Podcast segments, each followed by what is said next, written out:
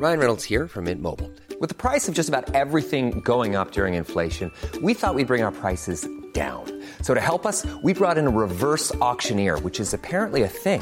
Mint Mobile unlimited premium wireless. Ready to get 30, 30, bit to get 30, bit to get 20, 20, 20, bit to get 20, 20, bit to get 15, 15, 15, 15 just 15 bucks a month. So, Give it a try at mintmobile.com slash switch. $45 upfront for three months plus taxes and fees. Promo for new customers for limited time. Unlimited more than 40 gigabytes per month. Slows. Full terms at mintmobile.com.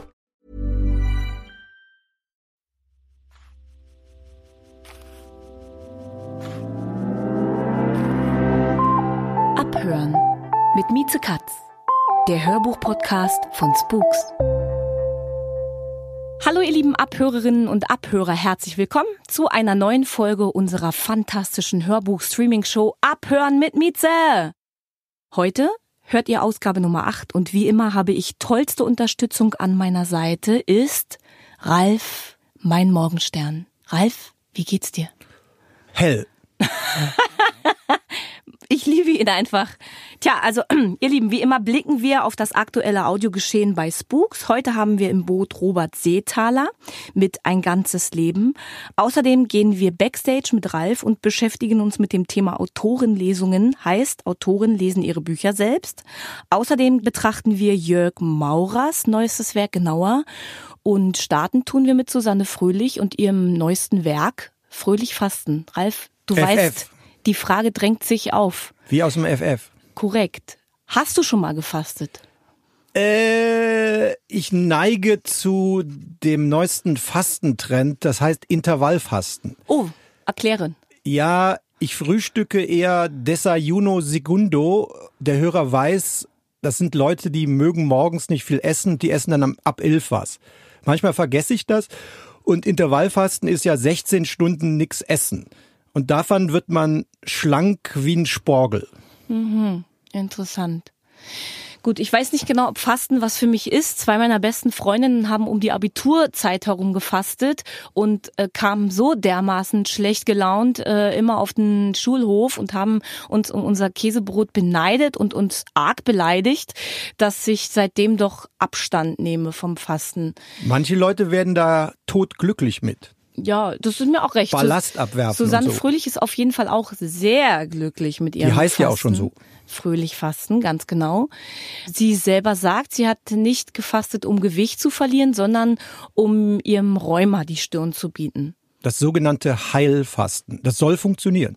Sie hat eine sehr strenge Methode gewählt, ne? die Buchinger Methode. Dabei äh, nimmt man nur Flüssignahrung zu sich in Form von Wasser, Säften, Gemüsebrühen und Tomatensaft. Sehr äh, entzückend äh, ist die Stelle, als sie einmal am Abend zwei Gläser Tomatensaft zu sich nimmt und schon äh, das Gefühl bei ihr einschleicht, sie, Sie hätte hätte einen Schweinebraten betrogen. gegessen. Ja, Genau. das fand ich wirklich sehr, sehr niedlich. Sie bezeichnet sich selbst als Mensch gewordenen Labrador. Aha. Ja, Das ist aber mal eine, das ist ja schon mehr als eine Metapher. Das ist auf jeden Fall sehr sympathisch. Sie führt eine Art Fasten-Tagebuch. Ist es dir vorgekommen wie ein Ratgeber oder? ja, also da die Susanne Fröhlich ja sozusagen sowas ist wie die Adele des Ratgeberbuchs, also so irre erfolgreich. Und dass sie ja eigentlich mit Körperselbstbewusstsein bekannt geworden ist, also ihr Smasher moppel ich, ist das natürlich so, wie wenn Adele würde ein Fastenbuch schreiben. Ein Superstar, der authentisch mit seiner Fülle zufrieden ist, macht plötzlich was ganz anderes. Das heißt, es ist auch ein bisschen ein Witzbuch, aber ein ernstes Witzbuch. Also sie nimmt wie alles im Leben mit Humor.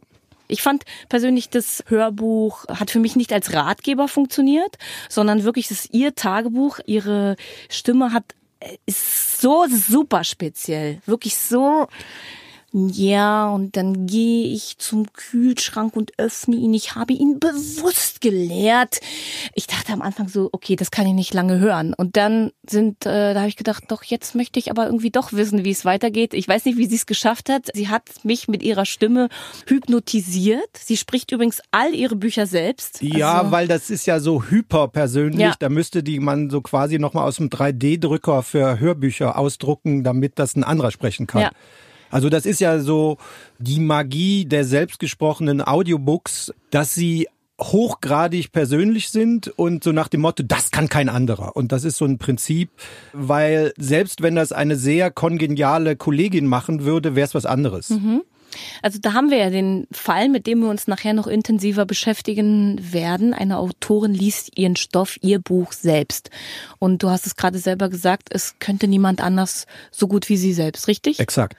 Aber auch diesen gewissen Witz, den man eben nicht so hört, ah, das muss ich mir nochmal zurückspulen und das Rezept aufschreiben, wie man richtig fastet, sondern man hört es, glaube ich, wie ein humoriges Hörbuch aus dem wahren Leben. Da sind auch viele Fakten drin und äh, medizinische Hinweise, die höchstwahrscheinlich auch äh, sauber recherchiert sind. Aber es ist eben nicht, nochmal Stopp, wie viel war das? 30 Gramm oder 50 Gramm? Genau, also in dieses wunderbare Hörbuch von Susanne Fröhlich, Fröhlich Fasten, kann man jederzeit einsteigen. Ich finde, es ist für alle was, die Lust auf leichte Literatur, leichten Stoff haben, die vielleicht sich am Rande mal mit Fasten und den verschiedenen Auswüchsen von Fasten beschäftigen wollen einfach als Einflugschneise. Ja, als Einflugschneise und auch zu merken, das ist nichts Schlimmes, Schwieriges. Sie vergleicht ja auch, sie fastet einmal zu Hause, dann geht sie auf eine ganz teure Kur und da kann man mal kurz eintauchen, abtauchen, wieder auftauchen, so wie es einem gefällt. Ihr Lieben,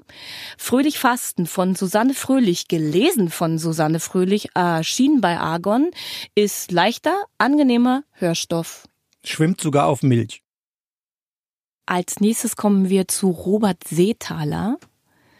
Wir haben uns durch ein ganzes Leben gehört, gelesen von Ulrich Mattes, erschienen bei Tacheles. Der Robert Seethaler ist ja mit einem anderen Buch sehr bekannt geworden, richtig? Genau, das auch verfilmt worden ist. Korrekt. Es spielt in Wien. Der Trafikant. In einer dunklen Zeit. Das stimmt. Hast du den Trafikanten gelesen? Ja, ich habe ihn gelesen, aber frag mich bitte nicht, wie weit ich gekommen bin. Wie war es denn dann jetzt wieder dem Robert Seethaler zu begegnen? Auch wenn der Herr Seethaler ja berühmt und preisgekrönt ist, erkenne ich doch ein Muster in seiner Schattierungstechnik. Das ist vielleicht so ein bisschen wie mit Alben von R.E.M. Nee, weißt du, eher wie Platten von Cat Stevens oder wie Malerei von Rembrandt. Der konnte ja auch so in Schatten, ne? spielen. Ich wollte damit sagen, wenn man einen gewissen Stil sich erhofft von demjenigen, von dem Künstler, dann bekommt man unter Garantie, wenn man das nächste Buch von ihm liest oder hört, was man sich erhofft hat. Ja, es gibt so eine und so eine. Manche, das ist ja wie bei normalen Menschen, manche Menschen lieben es, Erwartungen zu erfüllen und manche sagen, nö. Man erwartet Techno und dann kommt Ballaladen. Ballaladen.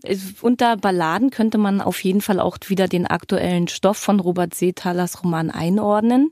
Wir gehen den Lebensweg mit Andreas Egger. Und wir begegnen ihm, das Hörbuch beginnt und wir begegnen ihm, wie er versucht, den Hörnerhannes auf seinem eigenen Buckel den Berg hinunter ins Tal zu retten. Und das ist schon eine sehr bedeutungsschwangere, schwere Szene, man darf es verraten, der Hörner Hannes springt dem Andreas Egger vom Rücken und läuft weg, verweigert sich der Rettung. Also ich habe ja eben von einem Muster gesprochen, also das Wien der 30er Jahre aus der Trafikant ist ähnlich gezeichnet, obwohl viele Leute sagen, ich spinne. Aber es ist irgendwie so ein Ding, der macht immer so perfekte Szenarien, aber irgendwie ist das auch irgendwie öde. Aber vielleicht lieben das die Leute. Also der stößt die auf keinen Fall vor den Kopf. Also diese dunkel ausgemalte Stimmung war in Wien eine großstädtische Stimmung und hier hat man so eine Alpenstimmung, mhm. aber eher dunkle Täler und so. Mhm. Also ich konnte dieser Geschichte völlig unvoreingenommen begegnen. Ich mag den Andreas Egger sehr gerne und mochte den oder mag ihn so gerne, dass eigentlich, dass sich jedes Unglück, was ihm widerfährt, ähm, hat mich auch geschmerzt. Und die Symbolkraft, die dieser Person Andreas Egger, die eben vor meinem inneren Auge so klar präsent ist, da kann ich schon verstehen, dass da äh, mancher Leser und Hörer mit zu kämpfen hat. Aber ich habe den richtig, richtig gern gewonnen und fand auch die Idee gut, dass Andreas Egger jemand ist, der so ein bisschen abgeschnitten von der modernen Welt lebt. Er selber baut Seilbahn, bereitet der modernen Welt ein Bett quasi. Er bereitet sie vor, dass sie Einzug halten kann ins Tal und ist selber so ganz unmodern und so ganz, ganz konservativ und klein gedacht und hat einfach so wenig Glück und das bisschen Glück, was er dann hat, ihn dabei zu begleiten, wie ihm dieses Glück durch die Finger rinnt, hat mich tatsächlich beschäftigt und begleitet.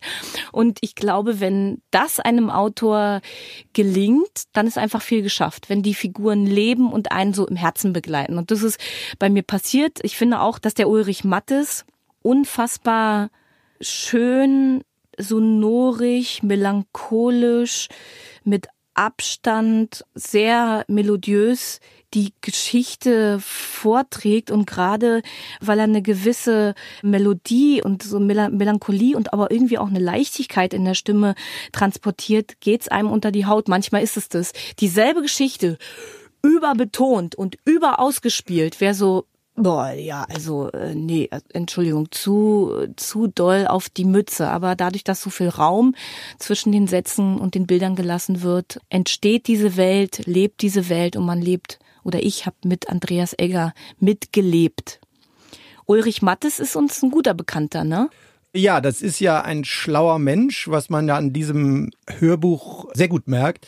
Der hat höchstwahrscheinlich beim Lesen und Mitinterpretieren erkannt, dass er das quasi gegen den Strich lesen muss. Also, wie du eben schon sagtest, man hätte jetzt noch mehr die Melancholie-Boje anwerfen können. Das macht er aber nicht, sondern der bemüht sich sozusagen nicht noch einen draufzusetzen. Also sozusagen das nicht noch dusterer zu machen, als es schon ist, weil dann hätte man gar nichts mehr gesehen.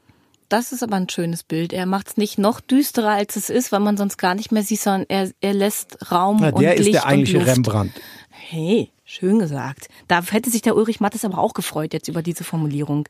Ein begnadeter Sprecher, ein begnadeter Theater- und Filmschauspieler, was ich ein ganz schönes biografisches Detail finde bei Ulrich Mattes, ist, dass er sein äh, Studium zum Lehrer abgebrochen hat, um bei Else Bongers Schauspiel zu studieren. Freunde, wisst ihr, wer Else Bongers ist? Oder Else Bongers war? Else Bongers war Hildegard Knefs Schauspiellehrerin. Das finde ich irgendwie schön. Also die hat Hildegard Knef beigebracht, wie man in die Sünderin auf der Chaiselongue da liegt und einen Absolut. Skandal auslöst. Absolut richtig. Ja, nicht Die schlecht. war's. Ja, und ansonsten kann man euch nur jedes Hörbuch gesprochen von Ulrich Mattes ans Ohr legen und eben ganz besonders in diesem Fall Robert Seethaler, ein ganzes Leben, gesprochen von Ulrich Mattes, erschien bei Tacheles. Ich bin großer Fan von dem, was jetzt kommt. Wir gehen nämlich einmal mehr mit Ralf backstage. Genau. Das Thema heute lautet Autorenlesung, richtig? Autoren lesen ihre Werke selbst. Genau. Manchmal von Vorteil, manchmal nicht. Ralf, Ja. bitte führ uns in die Tiefen dieses fantastischen Themas. Also das Thema setzt sehr früh an. Oft ist das Buch, was ja dann die Basis des Audiobooks ist, noch gar nicht lange fertig, aber die Vermarktungsmaschinen rattern schon. Und dazu gehört eben auch heute das gesprochene Werk, sowohl noch als Download, als Stream. Das heißt, auf allen Plattformen wird verwertet und dann überlegt man sich, wer spricht das Buch. Ganz wichtige Frage. Wer spricht das Buch? Super wichtige Frage. Für mich als Fan, als Konsument. Damit steht und fällt oft die Kaufentscheidung. Oft. Manche Leute finden das Buch so gut und dann gucken sie erstmal hin, wer liest das, aber viele ist es auch umgekehrt. Bei mir ist es ganz oft so, ich schieße mich ein auf bestimmte Sprecher und das ist dann auch so ein Qualitätsgarant. Und es gibt tatsächlich auch Bücher, da weiß ich, wenn der Autor das liest, das wird klasse. Aber sag mal du, sag mal du, was du so oder so. Mmh, Sagen okay, wir so, okay, ich weiß okay. jetzt nicht die genaue Prozentzahl. Äh, sinnvollerweise Ja. werden ja Bücher von ausgebildeten Sprechern, Schauspieler oder Stimmkünstlern gelesen. Ich würde sagen, äh, Audiobooks, die von dem Buchautoren gelesen werden, nehmen unter 15 Prozent ein. Äh, wie auch immer, es sind auf jeden Fall ein geringerer Prozentsatz, weil nicht jeder Schriftsteller, Schriftstellerin kann lesen. Ein bekannter Sprecher kann dafür sorgen, dass das Hörbuch noch mehr Aufmerksamkeit bekommt, richtig? Ja, Aufmerksamkeit, also man kann sagen, ein mittlerer Stoff wird durch einen Starsprecher aufgewertet. Man kann sich aber auch überlegen, es ist inhaltlich bisschen schwierig, dann kontern wir das. Also das heißt, wir nehmen so ein bisschen Emotionalität raus oder packen es drauf. Also das heißt, es ist eine zusätzliche inhaltliche Ebene, qualitative Ebene. Und wann ist es sinnvoll, dass der Autor sein Werk selbst spricht? Ja, ich würde mal sagen, es gibt Bücher, die sind so über ich darf man nicht sagen, weil das ist ja wie was anderes, aber die sind so ich ich, da bietet sich das an. Also wenn der Autor ein Charakterkopf ist, der so zentral in diesem Werk vorhanden ist, bietet sich's an und oder wenn dieser Autor auch eine Zusatzfunktion hat, weil wir haben ja oft hier im Backstage gesprochen, wie schwer das ist, in den Details und auch insgesamt überhaupt Sprecher zu sein. Das heißt, man kann nicht alles und das will wohl abgewogen sein sagen wir mal Sven Regner mit seinem Bremer hanseatischen Akzent, der ist jetzt sicher nicht der Top-Sprecher, aber für seine Herr Lehmann Sachen passt das wie Arsch auf Eimer.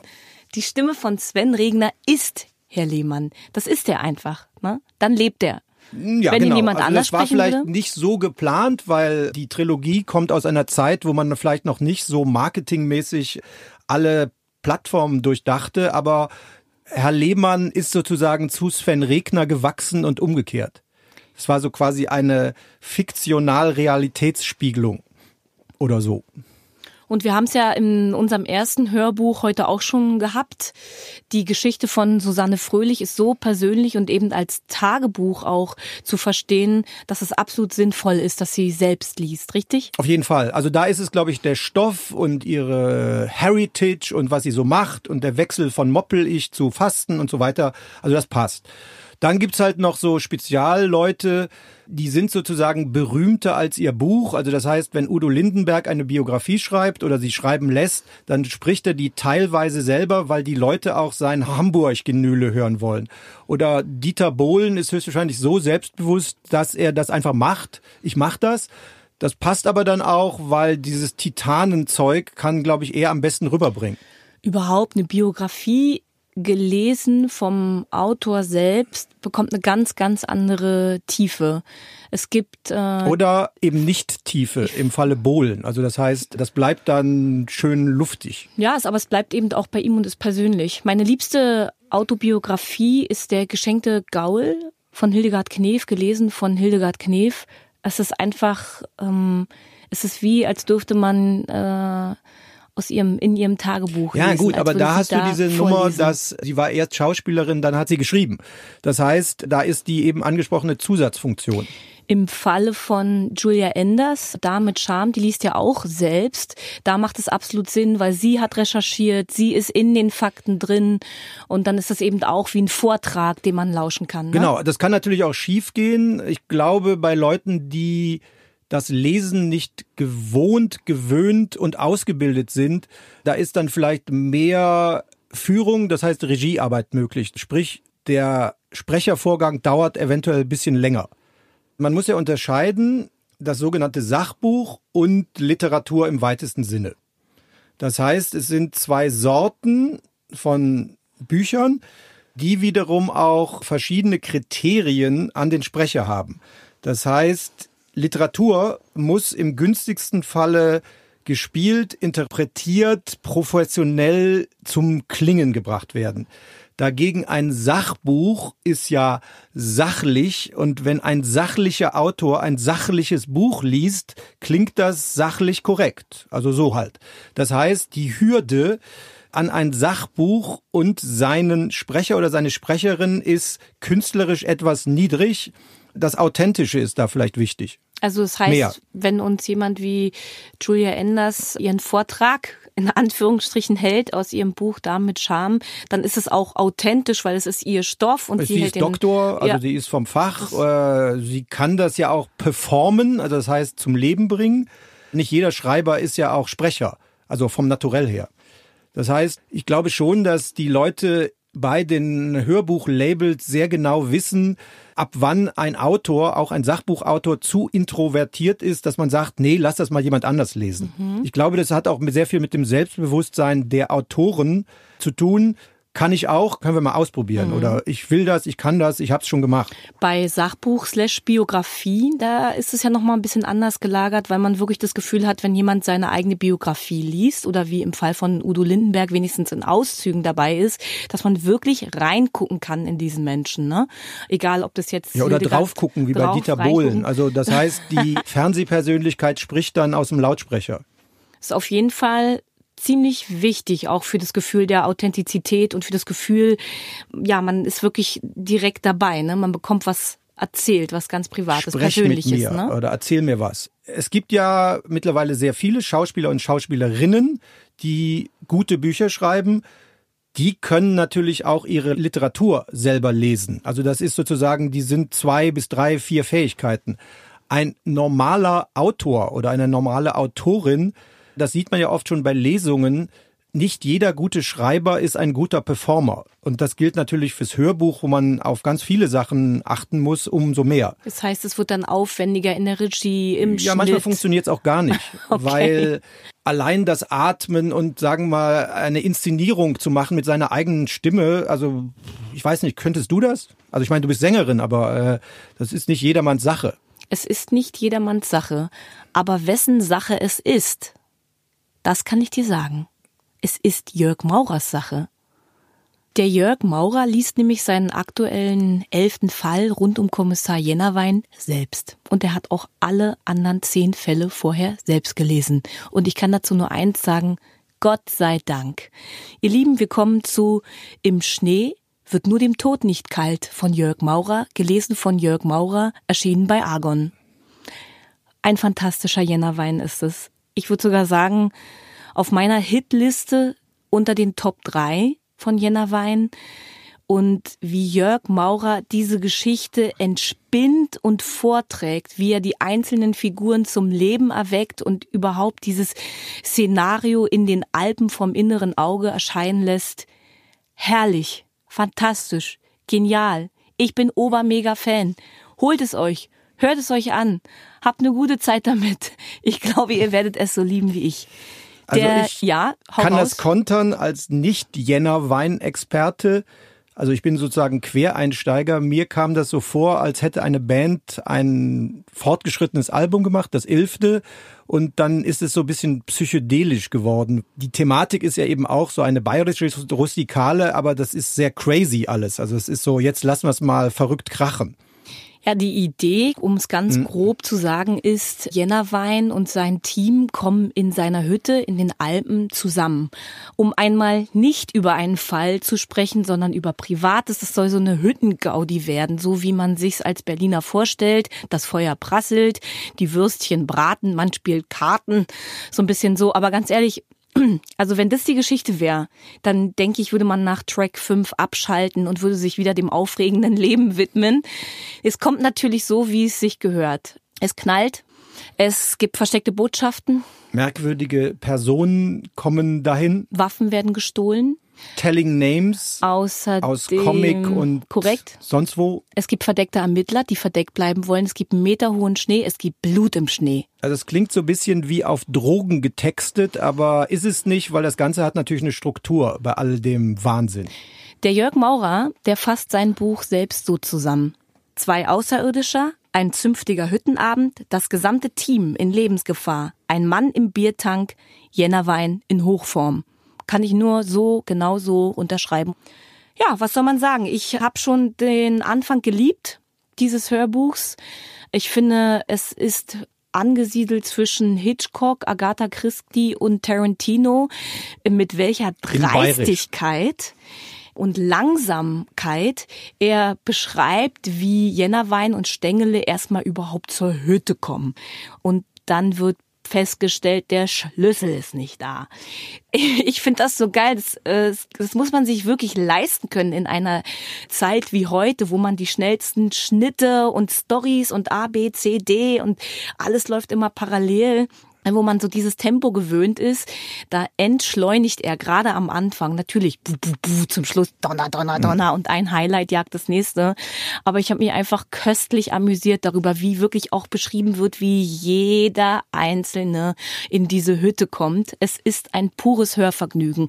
Und auch in dem Fall möchte ich sagen, ich liebe diese Maurer-Krimis zu lesen, aber noch mehr liebe ich sie zu hören, weil er sie wirklich äh, ganz, ganz fantastisch liest. Und ich weiß auch nicht, ich liebe es, wie da die, die Bilder von meinem inneren Auge erscheinen und wie er alles konnotiert mit seiner humorigen Art. Ja, da hat man wieder den eben angesprochenen Zusatznutzen. Also Buchstaben sind ja eher nüchtern, also eben nicht lustig und ein Sprecher kann eben auch seine Lustigkeit in den Buchstaben nochmal selber spielen oder sprechen. Ja, und das ist dem Jörg Maurer ganz hervorragend gelungen. Ihr Lieben, wir legen euch Im Schnee wird nur dem Tod nicht kalt von Jörg Maurer, gelesen von Jörg Maurer, erschienen bei Argon, mächtig ans Ohr.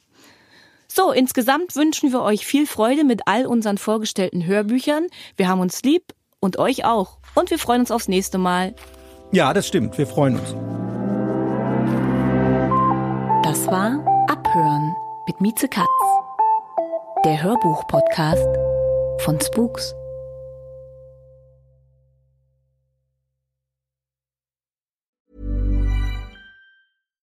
Hi, I'm Daniel, Founder of Pretty Litter. Cats and cat owners deserve better than any old-fashioned litter. That's why I teamed up with scientists and veterinarians to create Pretty Litter. Its innovative crystal formula has superior odor control and weighs up to 80% less than clay litter. Pretty Litter even monitors health by changing colors to help detect early signs of potential illness. It's the world's smartest kitty litter. Go to prettylitter.com and use code ACAST for 20% off your first order and a free cat toy. Terms and conditions apply. See site for details.